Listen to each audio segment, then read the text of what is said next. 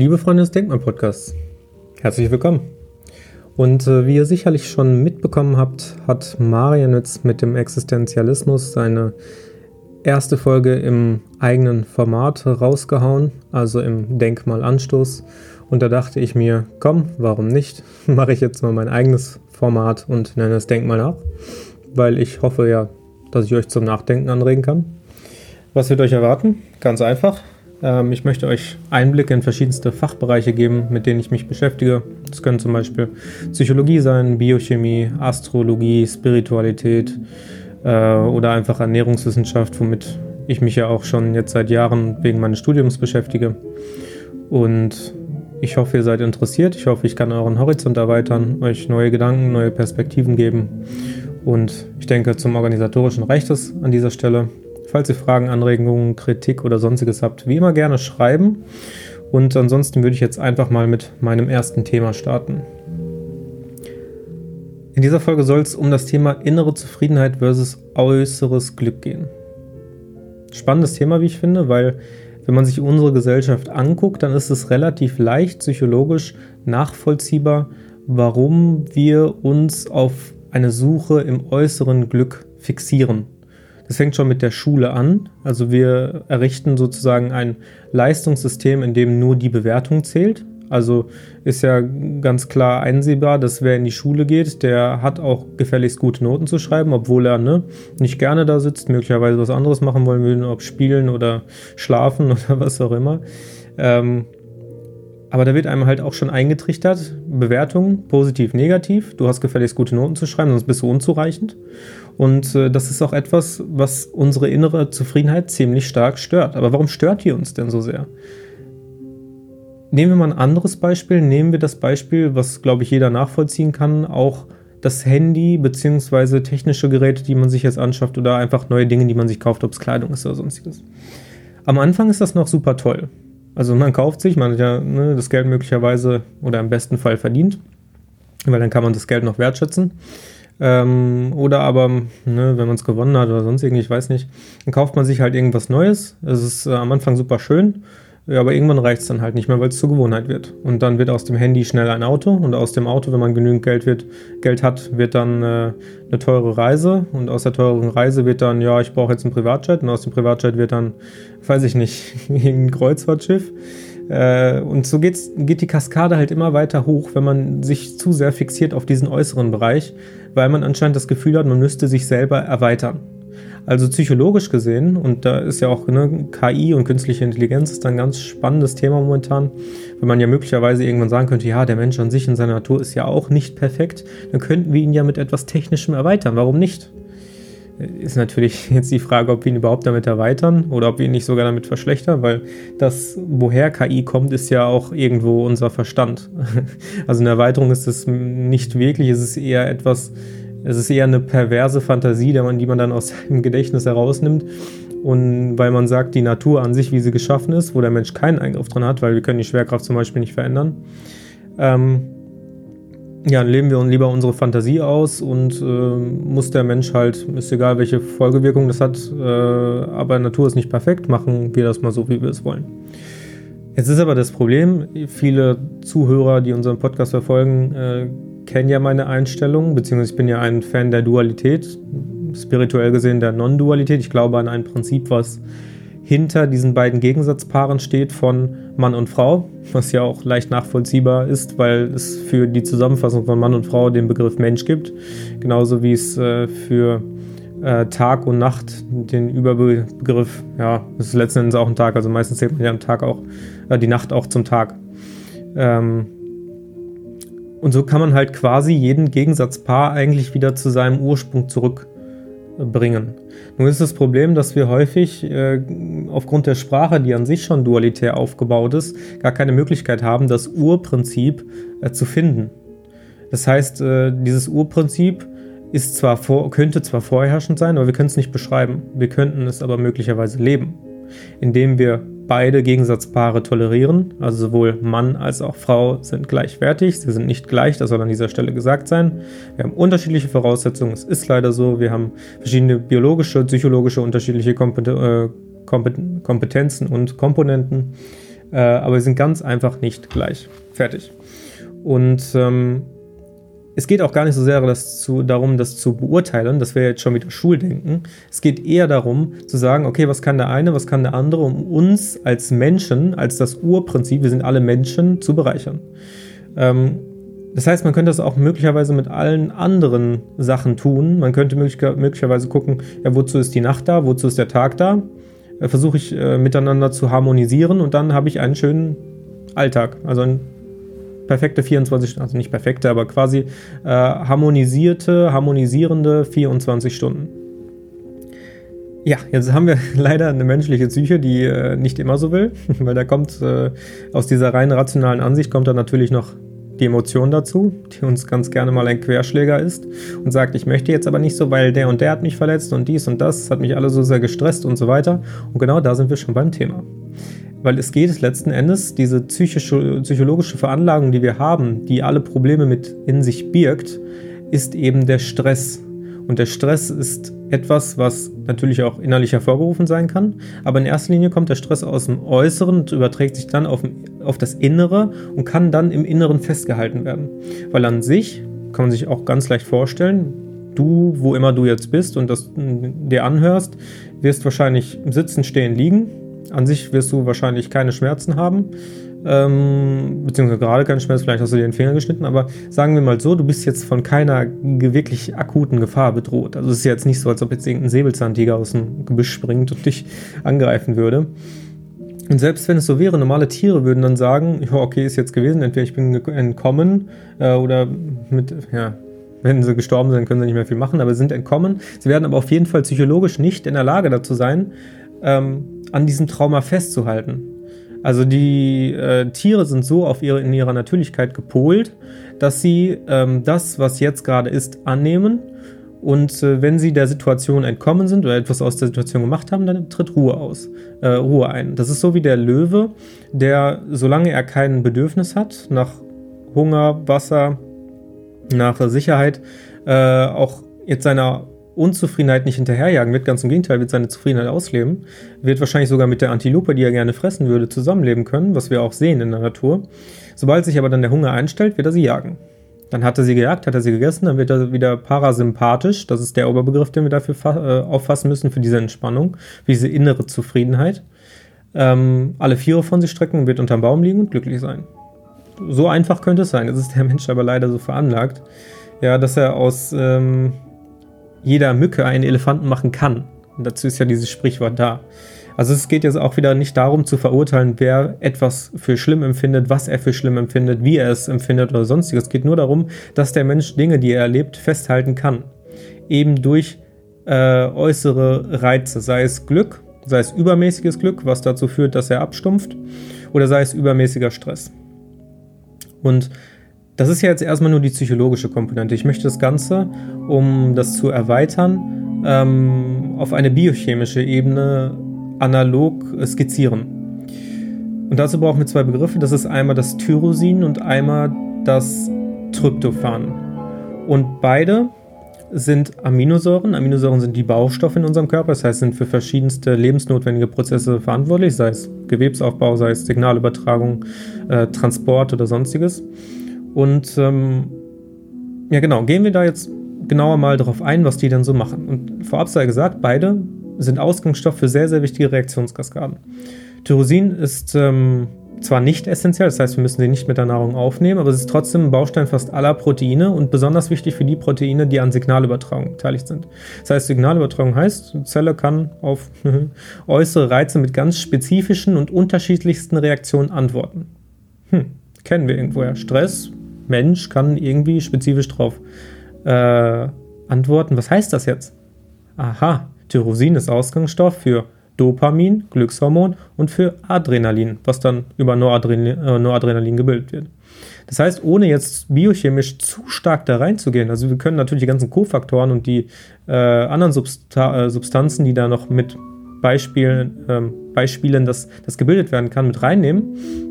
Aber das brauchen wir nicht, weil wir sehen schon, Dopamin, Glückshormon wird ausgeschüttet, wenn wir äh, durch äußere Reize, die uns gut tun, ähm, ein Hochempfinden bzw. ein gutes Gefühl, eine positive Emotion und Adrenalin wird ausgeschüttet, wenn wir in einer Kampf- oder Fluchtsituation sind. Der Säbelzahntiger steht vor uns, wir müssen uns jetzt gerade in Bewegung setzen, also entweder kämpfen oder fliehen. Das ist so Teil des Reptiliengehirns. Ähm, ja, kommt uns irgendwo bekannt vor. Also ist ja Tyrosin anscheinend äh, Ausgangsstoff für ähm, diese Stressreize, weil auch Dopamin als Glückshormon, als äußerer Reiz ist letzten Endes, kann man dann auf das sogenannte Eustress-Distress-Modell übertragen, eigentlich nur ein positiver Stressreiz, also ein äh, Reiz, worauf wir angepasst sind, wo wir unsere Fähigkeiten zeigen können, wo wir unseren Horizont erweitern können und wir merken, okay, ich habe adäquat darauf reagiert, ich kann das, ich bin mir meiner Fähigkeiten bewusst und jetzt zeige ich es denen. Also sei es zum Beispiel beim Sport, ein Hochleistungssportler, der da sein Bestes gibt und sein Bestes geben kann, das zeigt, dann wird er ne, Dopamin empfinden und wird das ausleben wollen und ähm, ja, wird dadurch positive Emotionen hervorrufen. Auf der anderen Seite, wenn er sich jetzt nicht angepasst fühlen würde, nicht bereit wäre, er hat Schmerzen oder sonstiges, würde eher Adrenalin zum Vorschein kommen, weil er es eben ne, nicht ausreichend kann. Er hat nicht die Fähigkeiten jetzt gerade dafür. Jetzt kann man zu Tyrosin noch sagen, okay, ähm, es, sind, es ist auch noch für andere Funktionen im Körper verantwortlich. Also es wird benötigt, um Schilddrüsenhormone aufzubauen, also T3, T4 äh, sind auch lebensnotwendig für Zellen- und Körperwachstum und so weiter, für den Energiehaushalt. Energiehaushalt hat auch wieder was ne, mit kann ich mich bewegen zu tun, also bin ich jetzt gerade adäquat angepasst. Also man sieht, Tyrosin, diese Aminosäure, ist äh, mit dafür verantwortlich, dass ich immer angepasst bin jetzt gerade auf die Situation. Also ich, es ist immer irgendwas, wo ich was verändern muss. Und selbst das passt ziemlich gut. Auch äh, Medikamente zum Beispiel ähm, die Tyrosin enthalten, zeigen bei äh, leichten Depressionen gute Erfolge. Das hat damit zu tun, dass sie ähm, Depressionen vermindern, die darauf, ähm, die darin begründet sind, nennen wir es so, darin begründet sind, dass man sich nicht mehr richtig anpassen möchte. Also man möchte nicht mehr dieses Spiel zwischen Glückshormon, Stresshormon, Glückshormon, Stresshormon die ganze Zeit mitmachen. Ähm, und hat allgemein keine Lust mehr auf diese Stimmungsschwankungen, die dazwischen herkommen. Jetzt wird Tyrosin eingesetzt ähm, und sorgt wieder für eine Stimmungssteigerung und kann möglicherweise dieses, dieses Verhältnis dazwischen wieder stabilisieren. Oder aber du hast zum Beispiel zu wenig Dopamin und dann hast du durch Tyrosin am Ende wieder mehr Dopamin, weil es besser umgewandelt werden kann.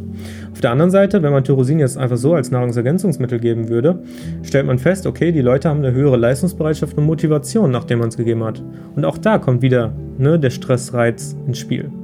Auf der anderen Seite, Tyrosinmangel kann sich negativ auf Psyche auswirken und zu Depressionen führen, ne? wenn man zum Beispiel nicht richtig angepasst ist. So, jetzt zum anderen äh, Protein und zwar das Tryptophan. Tryptophan ist im Gegensatz zu Tyrosin essentiell. Ähm, es ist auch für den Aufbau vieler menschlicher Proteine sehr, sehr wichtig, äh, in der Muskulatur, aber auch verschiedene Enzyme. Und das ist jetzt die wichtigste Botschaft. Merken, Tyrosin war für Dopamin und für Adrenalin verantwortlich, hauptsächlich. Und Tryptophan ist jetzt für Serotonin und Melatonin verantwortlich.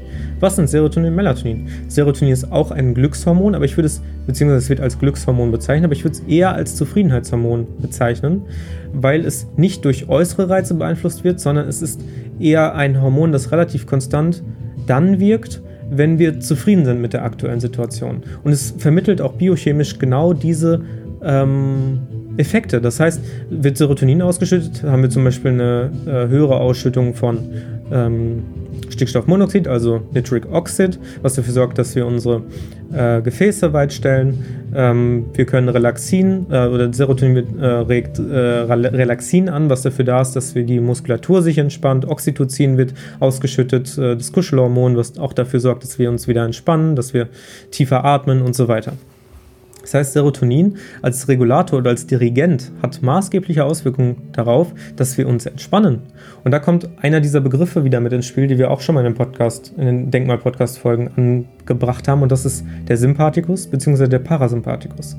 Wird der Sympathikus jetzt aktiviert, dann hast du hauptsächlich eine Ausschüttung von Dopamin und Adrenalin vorliegen. Wenn du jetzt den Parasympathikus aktivierst, dann hast du hauptsächlich eine Ausschüttung von Serotonin und daraufhin auch Melatonin, weil wenn du zufrieden bist und äh, die schädlichen oder im Übermaß schädlichen Auswirkungen des Dopamin, des Adrenalins puffern kannst, weil du sozusagen die Regeneration einsetzt und die Erholung. Und all diese schädlichen ähm, Wirkweisen, die dann im Körper vorherrschen, also zum Beispiel äh, oxidative Schäden, die können durch das Serotonin und durch das Melatonin wieder gepuffert werden. Also, was lernen wir?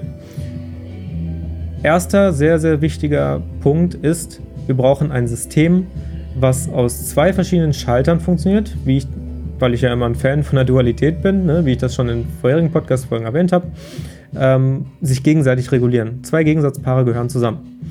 Wenn jetzt eine der beiden Systeme nicht richtig funktioniert, funktioniert das andere System auch nicht. Das heißt, wir müssen darauf achten, dass wir wirklich ähm, ja einfach einen Ausgleich dazwischen haben, eine, wie es auch in der Sporttheorie und in der Biologie bezeichnet wird, eine Homöostase haben. Andernfalls werden wir krank. Ähm, an dieser Stelle kann man auch sich gerne mal näher, näher mit dem Salutogenese-Modell auseinandersetzen. Das zeigt auch sehr schön, wie wir uns immer äh, hin und her bewegen zwischen Gesundheits- und Krankheitskontinuum. Weil das Krankheitskontinuum ist, ist, eigentlich etwas, was außerhalb des Gesundheitskontinuums stattfindet. Das heißt, auf beiden Seiten. Entweder das ähm, Serotoninsystem, also das parasympathische System, läuft nicht richtig, dann bewege ich mich in, das eine, äh, in die eine Richtung, ins eine Extrem, oder das dopaminerge System funktioniert nicht, dann bewege ich mich in, die, in das andere Extrem.